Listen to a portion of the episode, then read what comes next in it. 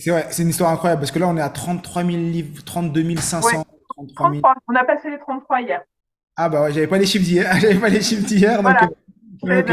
euh, merci. Bah voilà, on a dépassé les 33 000, c'est juste extraordinaire. Je m'appelle Mohamed Bouclé, je suis vice-champion du monde de lecture rapide et auteur du best-seller Connaissance illimitée. Dans le podcast Connaissance illimitée, je reçois des invités au parcours extraordinaire pour nous montrer que la réussite est à portée de tous. Sur vous, bienvenue dans ce nouvel épisode du podcast Connaissance illimitée et aujourd'hui je suis super content. Je souris si vous voyez la vidéo parce que je suis avec Sophie Rouanet c'est euh, mon éditrice. Quand je dis mon éditrice, comme si c'était la mienne, elle m'appartient. c'est la personne qui m'a trouvé sur les réseaux et qui euh, a voulu éditer le livre Connaissance illimitée. Aujourd'hui, elle est avec nous. Elle va nous parler euh, de, de l'édition, du monde du livre, de son parcours. Et cet épisode va juste être incroyable. Bonjour Sophie, comment tu vas? Bonjour Mohamed, ça va super bien. Je suis très heureuse de te parler. parfait. Et moi aussi, je suis très heureux euh, d'être avec toi aujourd'hui parce que avant que je te connaisse, euh, j'avais l'impression que le monde de l'édition, c'était un monde obscur avec des gens méchants et qui ne voulaient parler avec personne et qu'il fallait avoir le bras long pour pouvoir euh, sortir un livre et euh, que vous étiez là que pour raqueter les pauvres. Mmh, quelle idée, quelle idée, mais non, pas du tout. C'était le, le, c'était le monde que je, m'avais, que j'avais, j'ai cette image que j'avais et quand je t'ai découvert, j'ai découvert euh, la maison d'édition Robert Laffont, euh, je me suis pris une belle claque et j'ai vu que c'était complètement l'inverse et j'ai envie d'en parler aujourd'hui, de montrer comment euh, le, décor des, des, maisons, des maisons d'édition et déjà, mais avant ça, j'aimerais bien que tu te présentes, pour dire un peu qui tu es et après on va continuer. Ok.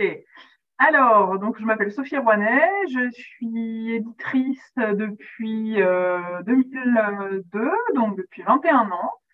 Euh, j'ai 44 ans, j'ai trois enfants, j'ai euh, travaillé euh, dans pas mal de maisons d'édition euh, différentes et sur pas mal de secteurs différents aussi.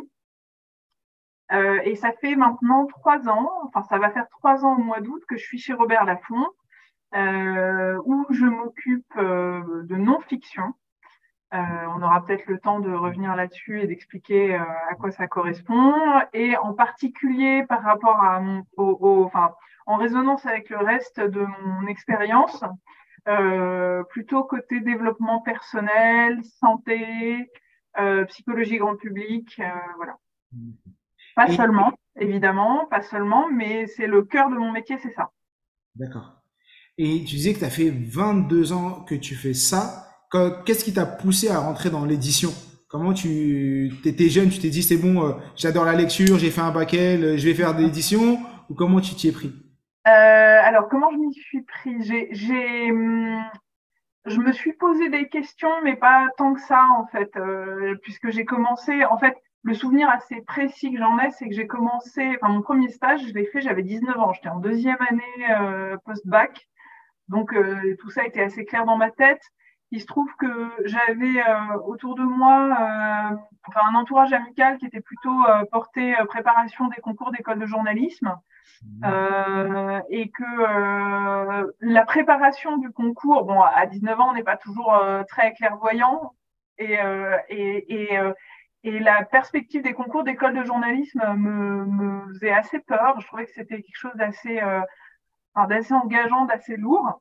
Euh, je me suis dit, tiens, pourquoi pas, pourquoi pas tenter, euh, faire un essai dans une maison d'édition? Et j'ai fait un premier stage qui a duré un mois. Donc c'était vraiment, euh, je mets un orteil dedans pour, euh, pour tenter un truc, vivons des expériences. voilà. Et il se trouve que ça m'a plu, que j'ai mordu à ce moment-là. Ce qui est, ce qui est marrant, c'est que ce premier stage, il n'était pas du tout au service éditorial, en fait. J'ai commencé euh, par. Bon, alors déjà, j'ai fait des études. Si je reprends du début, euh, je suis quand même vraiment. Euh, enfin, je suis une vraie littéraire. C'est-à-dire que vraiment, euh, je. Enfin, depuis depuis la seconde première, euh, c'est vraiment vraiment les lettres qui me qui, m'intéressent et qui me qui, qui, qui, me font avancer. Mhm. je suis hyper. Enfin, j'ai toujours été hyper à l'aise là-dedans. Euh, assez grosse lectrice étant enfant et ado. Euh, je lis pas très vite. euh, un peu plus maintenant, mais pas, pas tellement. et, et voilà, j'ai donc j'ai fait ce premier stage, j'ai fait des études, j'ai eu mon bac littéraire, j'ai fait, j'ai fait une, une, alors ce qu'on appelle maintenant un master de, de, lettres, mais qui à l'époque était une maîtrise, donc bac plus 4, en lettres modernes à Paris. Euh, et puis, euh, en parallèle de ça, parce que l'université, euh, à l'époque, je ne sais pas comment c'est aujourd'hui, mais à l'époque, ça laissait beaucoup de temps libre. j'ai fait des, des, stages. Donc, ce premier stage, je l'ai fait, je l'ai fait en deuxième année dans une maison indépendante qui faisait de l'édition scientifique, enfin, scientifique vulgarisation, et j'étais au service de presse. J'ai adoré ça. Euh, on a fait à l'époque, je me souviens, c'était il y a, c'était une, un autre monde. Hein. L'édition euh, a vraiment euh, considérablement évolué dessus à pas mal de points de vue. Mais on avait fait à l'époque un livre en partenariat avec France Télévisions sur le premier âge, le développement psychomoteur de l'enfant, avec un, un, documentaire télé. Et j'avais adoré ce truc de de faire parler du livre euh, et de et surtout j'avais vu en fait comment déjà à l'époque bien que n'étant pas moi-même stagiaire dans la, maison d'édition à l'éditorial euh, j'avais vu quand même comment il était possible et ça, ça, a cassé en fait tout de suite un, une idée reçue que tu as pu formuler toi dans l'introduction qui était de dire que euh, euh tout ça est très mystérieux et que les éditeurs regardent de, de le monde extérieur de, de, de, de, très loin et sont dans leur tour, leur, leur tour d'ivoire, pardon. Euh, je me suis vraiment rendu compte qu'il y avait un travail de collaboration étroit entre l'auteur qui fait le livre, le, le fait de faire, de, de, faire la matière première du livre qui est écrit, et, euh, et l'éditeur. Euh, il y a un échange, tout ça est un cheminement commun. Et pas seulement avec euh, l'éditeur ou l'éditrice, mais aussi avec tout le reste de la maison, puisque moi, étant au service de presse, j'ai vu ce qui s'est passé après et comment tu fais vivre le livre après et que le livre, ben, je crois que j'ai compris à ce moment-là qu'il existait euh, de mille manières et pas seulement euh, par euh, un manuscrit qu'on te remet et hop, ça part, ça part dans un truc mystérieux, pas du tout.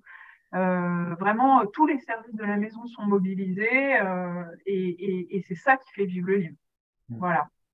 D'accord. Et donc, quand tu dis tous les services de la maison sont, euh, sont mobilisés pour faire vivre le livre, c'est quoi ça? Quand tu parles de ça, tu parles de l'aspect marketing, de ouais, ouais. la synergie de tous les services? Si tu veux, si tu veux ce qu'on peut faire, c'est, enfin, je te, je te raconte un peu mon parcours, puis après je te dirai un peu comment ça fonctionne à l'intérieur d'une maison d'édition. Enfin, toi, tu connais, hein, mais. Euh...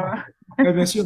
Mais euh, ton parcours, c'est Vas-y, ouais, c'est ton parcours qui m'intéresse, effectivement. Vas-y, continue. Euh, donc, euh, j'ai fait, j'ai fait ce premier stage. J'ai fait un premier, un deuxième stage euh, entre la troisième et la quatrième année. Euh, enfin, à cheval sur les deux années, j'ai fait un stage long de six mois dans une autre maison qui faisait à la fois du parascolaire, du scolaire et de la jeunesse, où j'ai travaillé à la diffusion. Donc, tu vois, hmm. toujours pas l'éditorial. Et à la diffusion, donc la diffusion, c'est toute la gestion entre l'humain et le commercial. C'est-à-dire que c'est pas du chiffré, c'est de la diffusion d'informations, c'est de l'organisation, mais c'est pas le côté négo, chiffre, euh, rentabilité. C'est vraiment euh, mettre des auteurs dans des salons, organiser euh, l'avenue des auteurs, enfin c'est de la logistique, c'est valoriser certains livres auprès des responsables d'événements, euh, programmer des signatures en librairie, c'est tout ça. Donc ça, autre aspect hyper important en direct avec le, le, libraire et le public, et euh, enfin en l'occurrence avec le libraire et, et, avec les organisateurs de salon. J'ai adoré ça aussi. Le côté euh, cheville ouvrière euh, à régler des trucs, mais même en fait même juste prendre des billets de train quoi. Enfin tu vois, c'est c'est vraiment tous ces trucs là. Enfin faire des livres, c'est aussi prendre des billets de train et et réserver des chambres d'hôtel et, et, et pour prévoir les auteurs, pour le staff et pour tout le monde, bien sûr. Exactement. Donc euh, j'ai aussi beaucoup aimé ça. Euh, ça a été un stage un peu plus long. Et puis après, euh, j'ai euh, j'ai eu la chance d'être euh, prise, d'être admise en DESS, donc l'équivalent du master 2, de lettres modernes appliquées à l'édition. Enfin, lettres modernes spécialisées édition à la Sorbonne à Paris 4 euh, où on était euh, une quinzaine forcément, vous êtes recruté directement après ça, les maisons d'édition, c'est vraiment orienté maison d'édition. Pardon? C'est orienté maison d'édition, donc après vous êtes plus facilement recruté ou rapidement. Exactement, exactement. En fait, euh, là, ce qui s'est passé, c'est que donc euh, euh, bah pour pour c'est un concours, hein. c'est enfin il y a un dossier, il y a enfin c'est sur dossier, c'est pas exactement un concours comme aussi aussi pointu que d'autres, mais en tout cas c'est sur dossier et on, on, les critères, c'est vraiment l'expérience que tu as acquise par toi-même. Euh, mais euh, qui, et qui te font déjà avoir une certaine conscience de la réalité du terrain. Donc encore une fois, euh, à contre-courant de tout ce qu'on peut imaginer, euh, de la tour d'ivoire, etc. Donc je pense que le fait que j'ai été bosser en presse et euh, enfin en, stage en presse et en, en diffusion, euh, c'était ça, ça, a joué pour moi. Et puis aussi dans des secteurs qui sont pas les secteurs attendus, parce que très souvent, le grand public pense édition, euh, roman, littérature, euh, voilà. Et t'as plein de. Là, non, pas du tout. Là, moi, j'étais euh, en bah, édition, vulgarisation scientifique, jeunesse, parascolaire, voilà. Vraiment d'autres choses. C'est aussi pour montrer à ceux qui nous écoutent que l'édition, c'est c'est un, un milieu qui est en fait très très très hétéroclite dans lequel il y a vraiment, euh, enfin, oui, euh, on, on, pense au roman, mais il y a aussi plein d'autres choses et, euh, et, et, des marchés aussi importants et aussi intéressants ailleurs. Tu as, été recruté chez quelle maison d'édition juste après ça, au moment où tu Alors, après, tu sais, tu as un stage de fin d'études. Enfin, à l'époque, tu avais ça. et j'ai été faire mon stage chez Flammarion en littérature générale.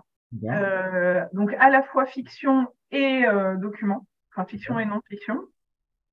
Euh, et en fait, j'ai fait mon stage euh, auprès de, de deux intervenants euh, de, la formation, de la formation à la Sorbonne. en fait, ce qui, est, intéressant dans ce type de formation, au-delà de l'apprentissage que ça, que, que, ça génère, c'est euh, aussi les rencontres que tu fais, évidemment le réseau, et puis les discussions qui émergent des interventions des personnes qui viennent nous voir. Euh, voilà, c'est des rencontres euh, humaines. Et pour la petite histoire, euh, en fait, dans cette, dans cette formation, on n'était pas si nombreux. Aujourd'hui, 20, 21 ans après, je me retrouve à travailler avec avec trois personnes qui étaient à l'époque soit étudiants, soit soit intervenants. Voilà. Bah oui, parce que c'est un monde petit, c'est un monde tout petit, donc forcément. C'est euh, un monde petit, mais je me dis que du coup, cette formation, elle a vraiment. Euh, s'il fallait encore le, le, prouver, elle a vraiment du sens, quoi. tu vois Elle existe toujours? Tu sais si elle existe toujours? Oui, oui, ouais, bien sûr, elle existe toujours, ouais. ouais. Et t'es intervenante chez eux ou pas? T'as pas demandé Non, j'adorerais. Bah, tu voudrais leur écrire Ouais, ouais, ouais, tout à fait. leur écrire, bah, si vous cherchez un intervenant euh, d'une heure pour un petit truc, Ouais, ça, ça, demande un peu de préparation quand même pour pas arriver les mains vides, mais, euh, mais bien sûr, euh, oui, c'est quelque chose qui m'intéresse beaucoup. Et donc, tu as commencé chez Flammarion après ou pas? Ça? Ouais, alors j'ai commencé chez Flammarion où j'ai fait donc un long stage. Je m'y suis bien plu, donc j'ai prolongé, prolongé, prolongé autant que possible le stage. Euh, je suis restée un peu plus d'un an. J'ai fait un peu de freelance pour eux pour continuer les projets qui étaient en cours. Et puis, euh, et puis il y a un poste qui s'est libéré dans le groupe Flammarion euh, aux éditions J'ai lu. J'ai lu, c'est la, c'est, c'est, c'est la marque de poche. Ouais. Flammarion. J'y suis restée quatre ans. C'était une super école, euh, maison euh, très très jeune, très, enfin vraiment apte à former quoi. Et puis ce qui est ce qui est génial avec le poche, c'est que c'est que tu rencontres euh, une grande partie euh, des autres éditeurs, des, des, des, voilà, puisque en fait le poche, pour expliquer brièvement, euh, parce que c'est pas pas forcément évident pour tout le monde, en fait le, les maisons de poche que sont euh, J'ai lu, le livre de poche, okay. Pocket, Folio et peut-être d'autres, mais bon voilà, les principales c'est ça, sont des maisons qui rachètent les droits euh, des ouvrages qui sont déjà parus en grand format. En fait, certains livres, euh, ceux qui marchent le mieux, euh, ou ceux pour lesquels les éditeurs de poche ont un, coup de cœur, euh, certains livres ont deux vies. Ils ont une vie en grand format, donc à un prix de 20 euros au lancement, etc. Ils ont une certaine durée de vie. Et l'éditeur de grand format cède les droits ensuite à une édition plus grand public, plus petite, moins chère, moins coûteuse à produire. Et ça lui donne une longue, ça donne euh, au livre euh, une, une, longue, une plus longue vie. Dans une deuxième vie, surtout une deuxième vie. Une deuxième vie, un autre public aussi, parce que d'autres points de vente et d'autres un autre lectorat qui n'a euh, pas envie de mettre 20 euros. Euh, voilà. Qui peut permettre 7, 8, 10 euros. C'est toujours moins de 10 euros après. Euh... À peu près, ouais. Je pense qu'ils essayent de, de, tenir leur prix euh, hmm. malgré l'augmentation des matières premières. Ils essayent de tenir leur prix entre 8 et 10 euros. Voilà. Effectivement, moi, c'est en haut là, ici, on n'a que des, des, des, livres de poche. Je vois. Ah, même si un peu aussi, c'est plutôt ces livres que j'achète parce qu'effectivement. Ouais bah oui, ça, peut faire vite. Euh, si tu n'as pas de nécessité d'avoir le livre euh, au moment de la sortie, au moment où il fait l'actualité, mais que c'est un livre qu'on appelle un livre de fond, mmh. euh, évidemment, c'est toujours mieux. C'est une, une, vraie opportunité. Et donc, tu as fait le saut de plein de maisons d'édition et en à quel moment tu as fait le switch Tu étais en mode éditrice, c'est-à-dire que dès, dès l'intégration dans, dans, ton premier poste, tu as commencé à être éditrice ou ça a été eh ben, c'est pour ça que c'est une école géniale. Euh, j'ai lu, c'est que on m'a embauchée comme assistante d'édition. Donc, euh, j'étais euh, chargée de faire bah, pas mal d'intendances sur, tu vois, la gestion des quatrièmes de couverture, de certains plannings, de voilà, de vérifier des, des, des choses assez basiques pour apprendre. en parallèle de ça, on m'a confié une petite collection. D'accord. Euh, une petite collection de, de littérature à l'époque. Il y avait une dizaine de titres par an. Euh, qui s'appelait Nouvelle Génération, qui était euh, donc, enfin, c'était les nouvelles lois de la littérature, qui une collection qui existait avant que je n'arrive, mais pour laquelle ils avaient besoin de quelqu'un en plus. Et puis, et puis en plus de ça, après, à la faveur d'un congé maternité, la directrice éditoriale, je l'ai remplacée. Donc, j'ai découvert ce qu'était la gestion de du, quotidien, enfin, du quotidien d'une éditrice euh, de, de, de, de, littérature. Euh, et puis à son retour, parce qu'elle est extrêmement sympa et reconnaissante et qu'elle sait donner sa chance euh, euh aux gens autour d'elle, elle m'a confié la collection de pratiques santé développement personnel. Ah donc déjà à l'époque, tu étais déjà dans cette thématique de dev perso, pratique. Ouais, c'était en 2002-2003. Et ça t'a suivi tout le long ou tu as toujours fait ça? Après, tu as toujours, es toujours resté dans cette. À peu près, ouais, à peu près, à peu près. Et, et, et en quoi cette. Donc là, elle t'a confié ça et c'est parce que tu avais aussi des appétences sur cette thématique ou c'est parce que. Euh, ouais, j'avais des appétences. En fait, je... honnêtement, on m'aurait confié de la littérature, euh, j'aurais attrapé le truc euh, au vol, euh, voilà. Il se trouve que on me confiait quelque chose qui était une très belle collection, qui marchait hyper bien et dans laquelle j'ai assez vite compris qu'on pouvait faire des choses. Parce que, euh, parce que euh, bah, on peut plus facilement faire des choses, il me semble, en, en sur ces thématiques-là. On a plus son mot à dire euh, que euh, qu'en littérature. Où euh, clairement, en plus, il y avait une grosse partie à l'époque littérature étrangère où tu as encore moins la main parce qu'en fait, il y a quand même le filtre de la traduction, de l'agent, etc. Donc euh, l'auteur, il est encore plus loin. Euh, et, là, pour le coup, tu prends les textes et puis voilà. Effectivement.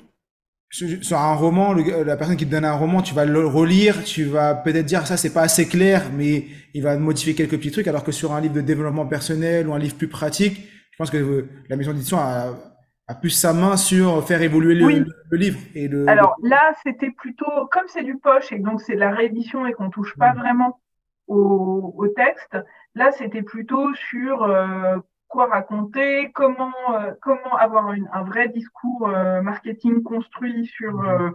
l'offre complète.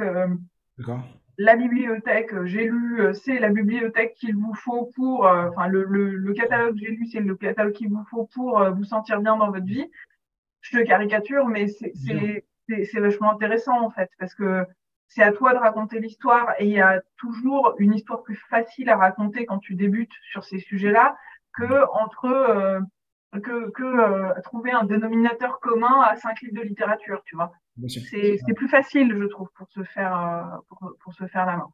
Euh, donc, il y a eu ces quatre années-là. Euh, j'ai quitté, euh, j'ai quitté J'ai lu pour rejoindre le groupe Hachette et j'ai passé euh, six ans chez Marabout ensuite. Donc là, euh, bah, j'ai fait le, j'ai fait la transition euh, par, euh, en fait, les éditions Marabout, qui sont une maison d'édition pratique, ont une collection de poches qui en, en interne.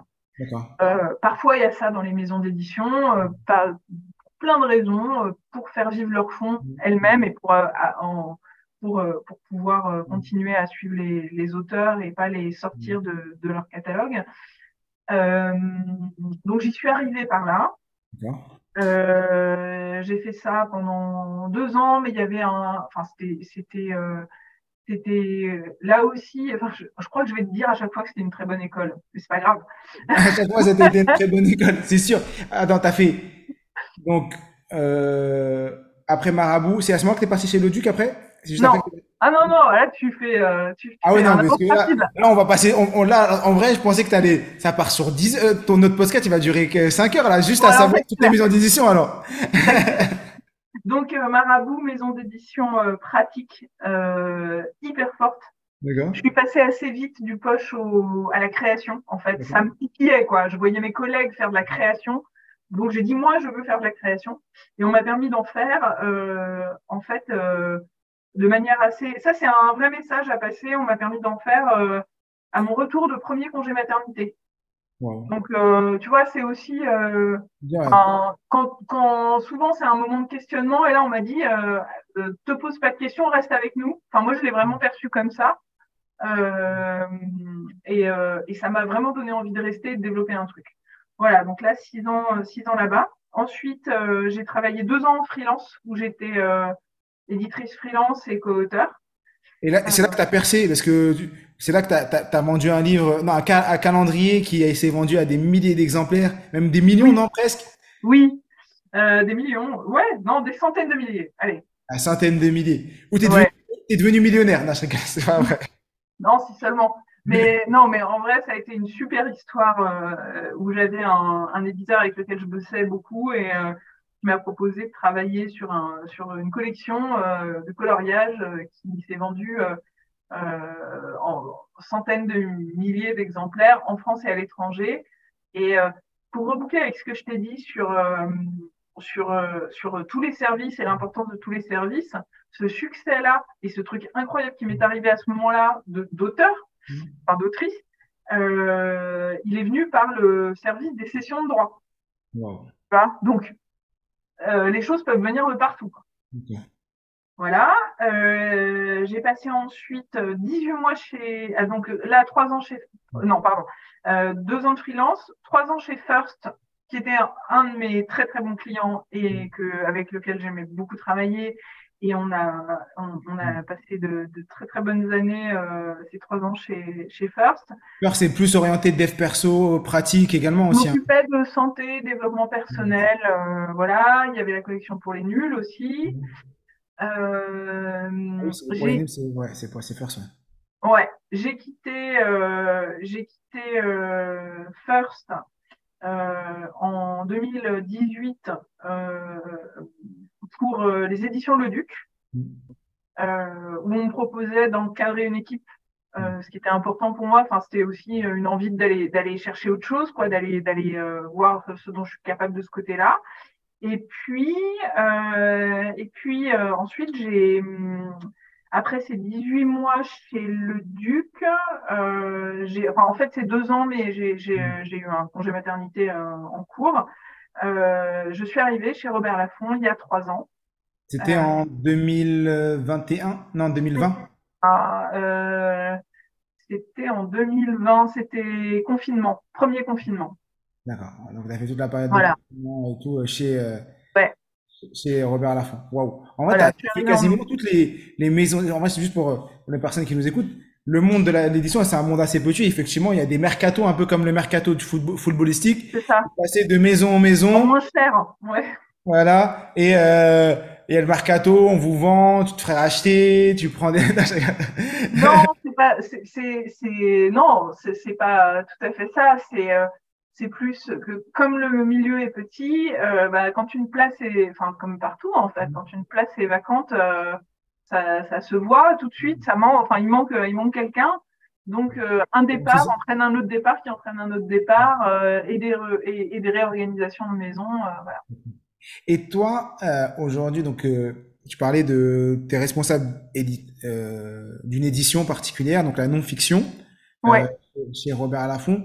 Est-ce que pour les gens qui nous écoutent, c'est quoi euh, la non-fiction T'intègres donc tu tout à l'heure tu voulais qu'on réaborde donc c'est dev pratique, dev perso, euh, bah, santé. En fait, je suis arrivée chez Robert Laffont euh, clairement pour pour travailler sur la santé, le développement personnel et la, la, psychologie grand public parce que c'est ce que je sais faire d'abord, puis que j'aime ça en fait, euh, comme c'est une maison de littérature, enfin c'est une maison euh, de littérature générale, une maison généraliste qui n'a pas forcément vocation à publier des livres très pratiques, mmh.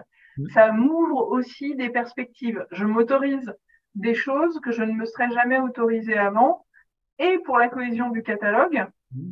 et aussi parce que euh, j'ai moins de, je ne, je m'auto-censure beaucoup moins. Euh, parce que je sais que euh, quand même il y a cette identité de marque. Euh, c'est quand même, je crois, euh, je crois que c'est une jolie maison qui a une bonne image, qui en tout cas assez assez connue du grand public. Et c'est vrai que arriver avec cette carte de visite là me permet de moins me moins me brider que quand on est dans une maison d'édition pratique mmh. qui a pas forcément moins de succès d'ailleurs et qui est, est, est loin de là. Euh, mais euh, qui parfois est pour certains auteurs qui ont certains préjugés un empêchement euh, qui se disent non moi je veux je veux être euh, dans le truc principal je veux pas être euh, dans une maison pratique il y a un vrai travail des éditeurs de pratique pour sortir de ça c'est très très visible en ce moment euh, et moi, je le vois euh, dans l'édition généraliste, euh, combien les choses sont plus faciles. Il y, a, vraiment clairement pas que le talent de l'éditeur, il y a aussi toute l'ambiance de la maison, enfin tout le tout ce que la maison renvoie, quoi. Qui est voilà. D'où le grand succès de, du livre Connaissance illimitée, parce que une maison comme Connaissance illimitée, comme comme Robert Laffont qui accompagne un projet comme ça, forcément, ça, ça aide et, à faire connaître un livre au plus grand. Il y a plein de raisons. Facile de, de refaire l'histoire après. Il y, a, il, y a, il y a, toujours plein de raisons. Euh, je crois que si tu veux qu'on qu parle du, du, succès de ton livre, je crois qu'il y, y, a eu plein de choses qui se sont alignées de manière complètement dingue. Euh, il y a eu, euh, il y a eu un moment, un truc avec la presse qui a été fabuleux, ouais, euh, un état de grâce où en fait un truc en a amené un autre, qui en a, enfin, un, une invitation en a amené une autre, qui en a amené une autre. À un moment, tu venais toutes les semaines à Paris faire un, gros truc, quoi. Même moi, même moi, je m'en je me rendais pas. J'ai passé tout le mois. Tu aurais dû déménager février-mars. J'aurais dû déménager à Paris. Je pense que ça. ça. aurait été plus écologiquement, ça aurait été mieux euh, euh de, de, vivre à Paris pendant cette période-là. Effectivement, c'est un média, on a ramené un autre. C'est euh, le livre, c'est l'histoire de, de l'auteur. C'est en vrai, c'est toutes ces choses-là euh, qui ont qui se sont alignés. C'est la période où il n'y avait pas d'actualité euh, grosse actu euh, négative aussi. Pas, ouais. Parce que ouais, ça, ça joue aussi. Ouais. Ça, ça, ça, joue et tout et l'accueil du public, l'accueil du public sur le livre qui avec des bons retours. Ouais ouais et puis l'effet boule de neige, c'est-à-dire qu'il y a eu euh, euh, bah, c'est une très bonne, c'est un très bon exemple, une très bonne illustration de, du, du, phénomène, enfin du, la mécanique du livre euh, connaissance illimitée, parce que c'est d'abord euh, des gens qui te sont euh, fidèles, qui te connaissent et qui de toute façon allaient acheter le livre, euh, plus une très belle presse au premier jour, parce que je pense que ton histoire et ce que tu proposais a dû parler à un, pro, enfin, à parler manifestement à un programmateur d'une émission de télé. Et derrière, c'est euh, c'est l'effet boule de neige, quoi. C'est euh, euh, les gens qui sont tout acquis qui parlent à d'autres. C'est euh, le c'est le l'émission de télé qui fait envie à une autre émission de télé avec l'effet de concurrence, un petit peu de de d'émulation, enfin un, un, un, truc un peu comme ça. Et en fait, ça a grossi, ça a grossi, et, euh, et, et voilà. Euh...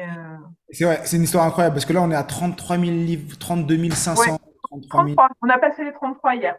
Ah bah ouais, j'avais pas les chiffres d'hier, j'avais pas les chiffres d'hier, voilà. donc. Euh, okay. Merci. Bah voilà, on a dépassé les 33 000. C'est juste extraordinaire. Même moi, j'y crois pas, mais on en reparlera peut-être après. Comment toi, aujourd'hui, euh, bon, on reviendra un peu sur comment euh, moi marche, fonctionne une maison d'édition, mais plus pour les gens qui nous écoutent et qui disent, ben moi, franchement, j'aimerais bien être édité, mais euh, c'est impossible. Comment une, toi en non-fiction, tu décides de dire, bah ce livre-là, je vais le prendre, je vais l'éditer, j'y crois. Et euh, comment une personne lambda qui a, qui a un livre et qui voudrait l'éditer, comment elle fait? Est-ce qu'elle envoie son manuscrit à 200 maisons d'édition Ce serait quoi les conseils que tu donnes? pour écouter la suite, rendez-vous dans le prochain épisode. Profites-en pour liker, commenter et laisser 5 étoiles.